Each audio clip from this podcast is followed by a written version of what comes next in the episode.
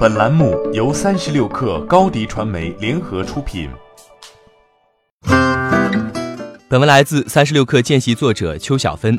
最近，威马创始人兼 CEO 沈辉发布内部信表示，作为初创企业，我们要强化研发的投入，强化用户价值的创造，不惧寒冬，不惧怕旧势力的挑战，更加不惧怕推动变革的阻力。吉利向高院起诉威马及其旗下四家子公司侵害商业秘密。诉讼标的是二十一亿元巨额，这一案件将在近期开庭。双方的冲突或有迹可循。威马汽车创始人沈辉曾经担任吉利控股集团副总裁和沃尔沃汽车全球高级副总裁兼中国区董事长，曾经完成对沃尔沃的收购。此后，沈辉还负责重组沃尔沃全球的治理架构。二零一五年，沈辉离职，创立威马汽车。沈辉的离开也带走了吉利和沃尔沃工作期间的同事，组建威马核心团队。比如，吉利原销售副总经理陆斌，主导过吉利的子品牌整合和经销商网络建设，现为威马联合创始人和品牌战略副总裁。吉利负责海外并购的 CFO 张然，现为威马首席财务官。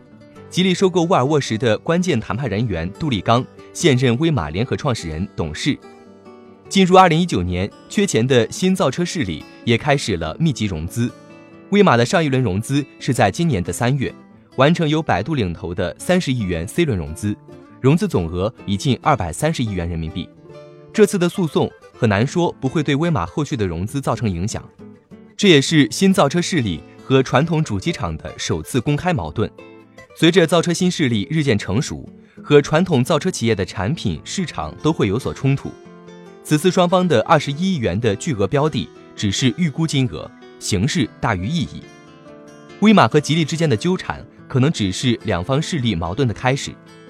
此外，沈辉还宣布将加速智慧出行、新零售等领域的发展。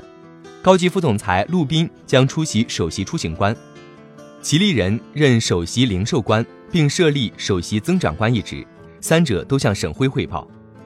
威马这次的组织变革直指销售和出行，这也是新造车势力相对薄弱的板块。